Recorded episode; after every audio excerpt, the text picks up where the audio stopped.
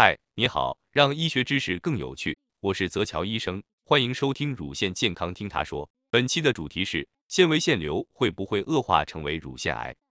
早年研究发现，纤维腺瘤患者患乳腺癌的风险有增加，但后来更多试验都无法重复这些结论。目前专家普遍认为，乳腺纤维瘤和乳腺癌之间的直接关联非常弱，它直接癌变的可能非常低，几乎可以忽略。如果只是有纤维腺瘤，并不会增加患乳腺癌的风险。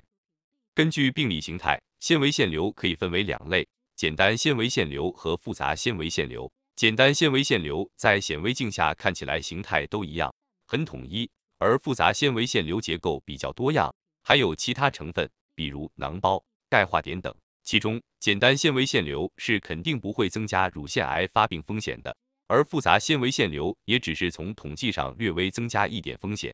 即使发现了复杂纤维腺瘤，每年注意体检和复查就好，不需要特别担心。比较值得留意的情况是，如果有单个特别大的肿块，这时候要注意它发展成低恶性的分叶状肿瘤的可能性。但即使如此，只要及时发现，整体治疗效果依然很好，只是稍微复杂一些。